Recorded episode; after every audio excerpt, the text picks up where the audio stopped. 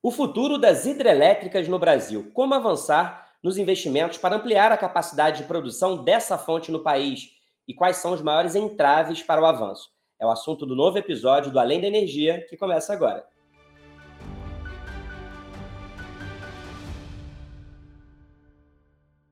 As hidrelétricas são a bateria do sistema elétrico brasileiro, responsáveis por 66% de toda a capacidade energética do Brasil também são fonte de energia limpa e renovável.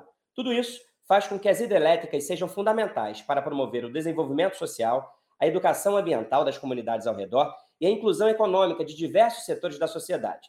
O Instituto Ilumina, da Universidade Federal de Pernambuco e outras entidades de pesquisa criou o índice IDLS, de Desenvolvimento Local Sustentável, para avaliar a qualidade de vida, entre outros fatores, de cidades onde foram construídas hidrelétricas. O estudo mostrou que a maioria dos municípios teve aumento no índice. É importante também ressaltar que uma hidrelétrica não apenas gera energia elétrica, mas é um grande reservatório que ajuda a regular a vazão dos rios, diminui os riscos de enchente, é usado para irrigação, navegação, fornecimento de água para as cidades e até lazer. Se as hidrelétricas trazem tantos benefícios, por que o Brasil parou de construir e investir nas usinas? E o que é preciso para a retomada desses investimentos? Para falar sobre esse assunto, a gente convidou o diretor de Comunicação e Responsabilidade Social Corporativa da End Brasil, Gil Maranhão, e o presidente executivo da Associação Brasileira da Infraestrutura e Indústrias de Base, Abdib, Venilton Tadini. Sejam muito bem-vindos. Obrigado por participarem do Além da Energia. Gil, vou começar então nosso bate-papo com você. Como membro eleito do Conselho da International Hydropower Association, conta pra gente como está a situação da construção de novas hidrelétricas no mundo e aqui no Brasil. Bom, Rafael, no mundo vai muito bem. É, em 2020, segundo o International Hydropower Association, é, foram instalados cerca de 21 gigawatts no mundo todo. É claro, boa parte disso foi na Ásia, Ásia Leste e Pacífico, Europa, Ásia Central, África, América do Norte e, por último, América do Sul. É, no Brasil, infelizmente, a última concessão feita em leilão foi em 2013. Né? Ah, então, desde 2019, se não me engano, não é instalado nenhuma turbina nova no Brasil em, em, em uma usina nova. Ah, foram feitas, claro, muitas pequenas centrais hidrelétricas, mas o Brasil, de certa forma, não está aproveitando esse vetor de inclusão econômica, social, educação ambiental e todos as outros, os outros benefícios que a, a infraestrutura de base, em especial a hidrelétrica, oferecem para as regiões onde são investidas. Obrigado, Gil. Tadini, o Gil trouxe aqui números de 2020 que mostram aí 21 gigawatts no mundo todo por hidrelétricas, enquanto que o Brasil, desde 2019, não tem nenhuma nova turbina. E a gente sabe que as hidrelétricas têm uma importância também para as indústrias de base no país. Né? O Brasil é capaz de fornecer localmente 100% dos bens e serviços para construir hidrelétricas, e nós já fomos grandes exportadores de equipamentos, como turbinas e geradores. Qual é o tamanho da cadeia produtiva que gira em torno das hidrelétricas nas áreas de engenharia, produção de equipamentos e construção civil? Com a falta de incentivo a novos investimentos no setor, há o risco dessa cadeia ficar obsoleta? É, sem dúvida, é, nós temos efetivamente uma estrutura industrial muito capacitada que foi gerada é, no final dos anos 70 e no início dos anos 80. Né? Nós tivemos projetos da magnitude de Itaipu, Tucuruí, as usinas do Pontal do Paranapanema, aqui em São Paulo, e uma série de investimentos que fizeram com que viessem para o Brasil os grandes fabricantes mundiais de turbinas, geradores, transformadores e certamente toda a estrutura é, é, da cadeia produtiva é, ligada ao fornecimento de equipamentos. E como colocou bem é, é, você, também a construção pesada, né?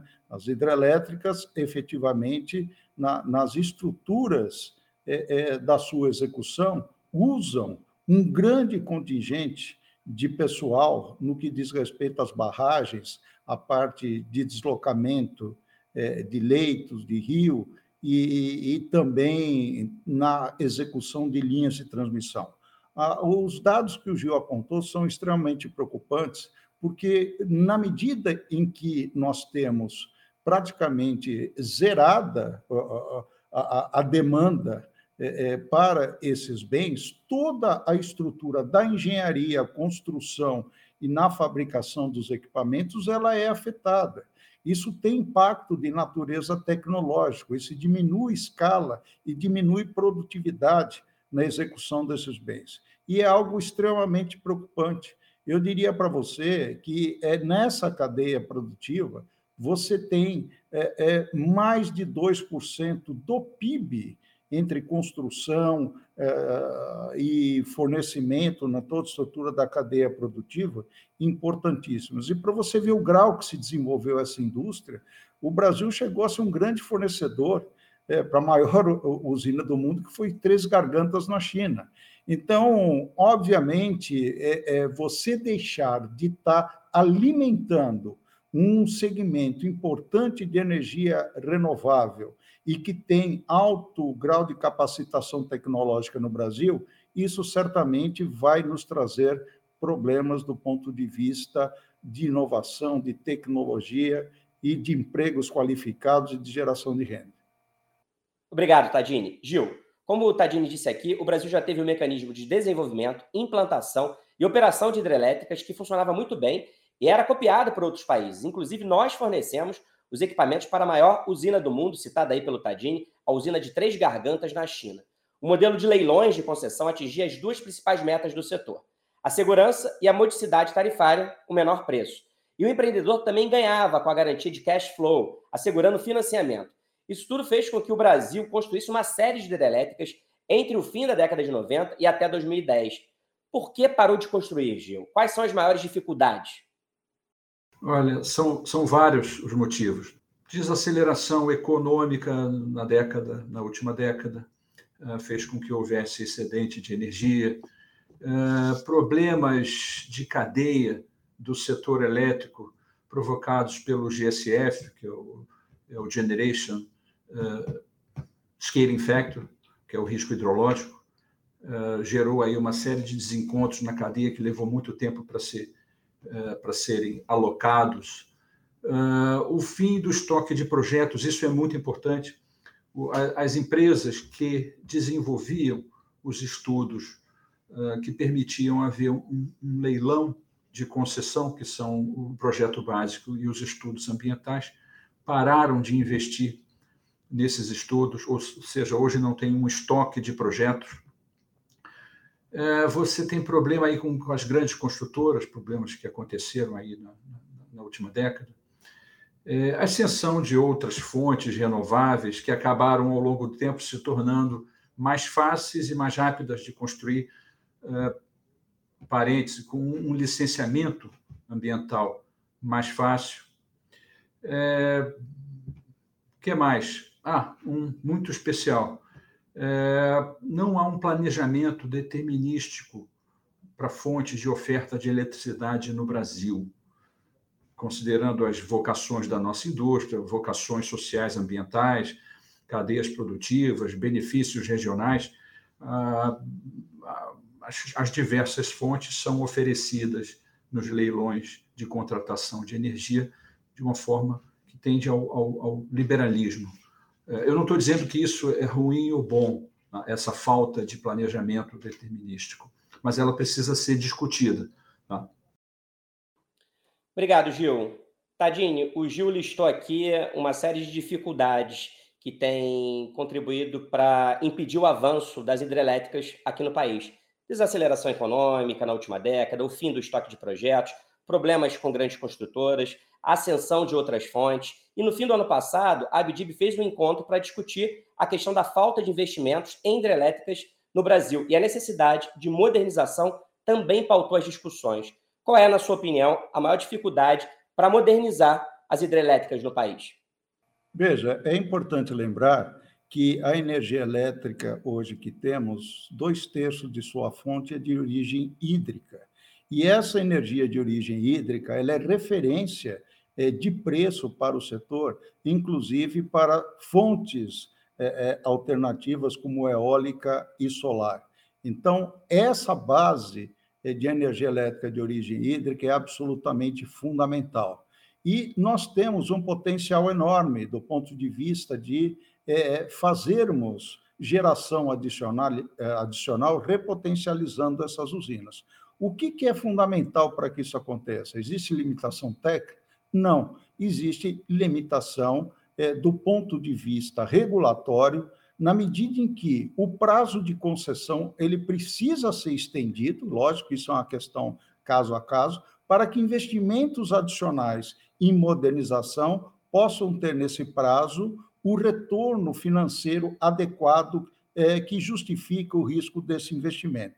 Então, é absolutamente fundamental, sem esquecermos as fontes alternativas que temos aí, de natureza eólica e natureza solar, que, independente até de investimentos em novas hidrelétricas, que também podemos explorar, mas que tenhamos condições de repotencializar o parque que nós já temos aí, em que é possível, em várias dessas usinas, nós aumentarmos a sua potência com investimentos adicionais. Gil, a gente falou aqui dos problemas, dos entraves, mas sabemos, claro, que existe solução. Então, o que é preciso fazer para o Brasil voltar a investir em hidrelétricas a médio e a longo prazo? E o que já dá para resolver agora, de imediato? Existe uh, potencial enorme no Brasil para construir novas hidrelétricas. Claro, tem todo tipo de hidrelétrica, grandes, enormes, pequenas, em todas as regiões do país, é, com maior ou menor queda, com ou sem reservatório. Mas o Tadini tocou num ponto muito interessante. Eu acho que para haver uma retomada, precisa, primeiramente, haver um reconhecimento dos atributos que as hidrelétricas trazem para o sistema e a correta precificação nos leilões, porque hoje, com o preço médio de leilão em que uma hidrelétrica teria que competir com outras fontes, você não consegue viabilizar. Ah, por quê? Porque não há um reconhecimento de todos os serviços e atributos que as hidrelétricas prestam para o sistema. Falta, como eu falei anteriormente, projetos, você não tem estoque de projetos, você precisa de três, quatro anos, às vezes, para preparar, preparar um projeto para leilão. Hoje não existe incentivo que as, os empreendedores, as empresas de engenharia e outros agentes estudem e preparem os projetos. Você não tem garantia de que vai haver um leilão, você não tem garantia de que vai ter esses custos ressarcidos é, então, não está havendo desenvolvimento e preparação de novos projetos. Você precisa definir melhor quais são as responsabilidades sociais e ambientais dos empreendedores. Isso é muito vago. O, o, o empreendedor, o investidor, o operador acaba assumindo o papel do Estado em várias questões sociais e ambientais isso, isso gera um problema, muitas vezes, de falta de equilíbrio econômico, financeiro, porque às vezes acontecem problemas fora da responsabilidade do empreendedor e o contrato de concessão uh, muitas vezes não reconhece isso. Isso gerou diversos problemas, inclusive judicializados no setor. Uh, você precisa de um processo estruturado para conduzir questões com, com sociedade, com, com, pessoas e comunidades afetadas, em especial uh, os, os, povos indígenas. Tá? Essa é uma questão extremamente mal resolvida no país. E vai faltar, Rafael Tadini, coordenação para fazer isso tudo. É, como o Rafael abriu essa, essa, esse podcast falando que o Brasil tinha um processo estruturado que permitiu o ingresso de empresas de maneira competitiva em leilão, ah, buscando obter essas concessões, já com a garantia da venda de boa parte da energia, aquela que ele, por exemplo, não fosse usar uh, ou vender para consumidores livres, através de contratos de longo prazo, onde você já tinha a licença ambiental prévia e por causa desse pacote você já tinha uma facilidade de obter financiamento. Isso tudo está disperso hoje. Essa máquina de construir hidrelétricas de maneira competitiva, ela deixou de existir. É, as próprias indústrias, de, a própria fornecedores de bens e serviços precisam rever suas agendas, seus parques. Isso tudo é possível, é viável. Eu não vejo um país que tenha melhor condições de construir hidrelétricas responsáveis do ponto social, ponto de vista social e ambiental do que o Brasil. É, mas isso tudo precisa de orquestra, precisa de um condutor. Né? Hoje nós não temos ninguém fazendo esse papel no setor. Obrigado, Gil. Você falou aí da importância da questão regulatória e também de um ator capaz de coordenar e integrar todas essas ações para que as hidrelétricas voltem a avançar aqui no país, né? E aí, Tadini, várias fontes indicam que o Brasil é um dos países com maior potencial de oferta de energia renovável do mundo, em comparação com os cenários de demanda indicados no Plano Nacional de Energia 2050. O que esse excedente pode trazer de benefícios para desenvolver a economia, a indústria, o emprego, pensando também em sustentabilidade?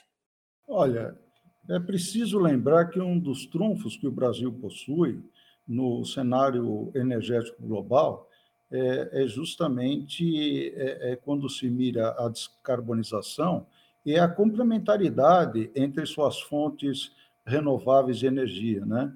Nós temos possibilidade de produzir energia renovável 24 horas por dia, 7 dias por semana, é, e cria uma oportunidade em um mercado nascente é, como hidrogênio verde, né, que é um nicho e que o país poderá tornar-se produtor relevante para suprir tanto o mercado interno como o mercado externo. Nós vivemos num mundo com uma transição energética, onde toda a estrutura de gestão corporativa é, voltada em ESG está prestando atenção nos produtos que têm é, na sua produção menos emissão de carbono. E nós, nessa transição, é, é, dado a nossa estrutura de geração de energia elétrica com fontes renováveis e já na partida é, com uma fonte de energia lim, é, limpa, que é energia de origem hidráulica, vai nos permitir avançar é, não só é, no nosso mercado interno com produtos efetivamente com menos é é, é, é, emissão de carbono na sua produção, mas como também ganhar o mercado internacionais, não só com insumos e, e produtos finais, equipamentos e, e, e, assim por diante, e, tomar espaço efetivamente nesse mercado. No que diz respeito ao mercado de energia verde, o, país pode se tornar realmente um protagonista global, com destaque para a região Nordeste como a gente tem verificado, inclusive por iniciativa de várias empresas associadas da BIDIB. Né? É, e esse novo mercado é, logo terá é, uma demanda também crescente por novos profissionais com qualificações específicas e novos produtos a serem construídos, né, é, com evolução tecnológica que se tornará com um preço menor e, consequentemente, é, nos tornando mais competitivo para a produção desses bens.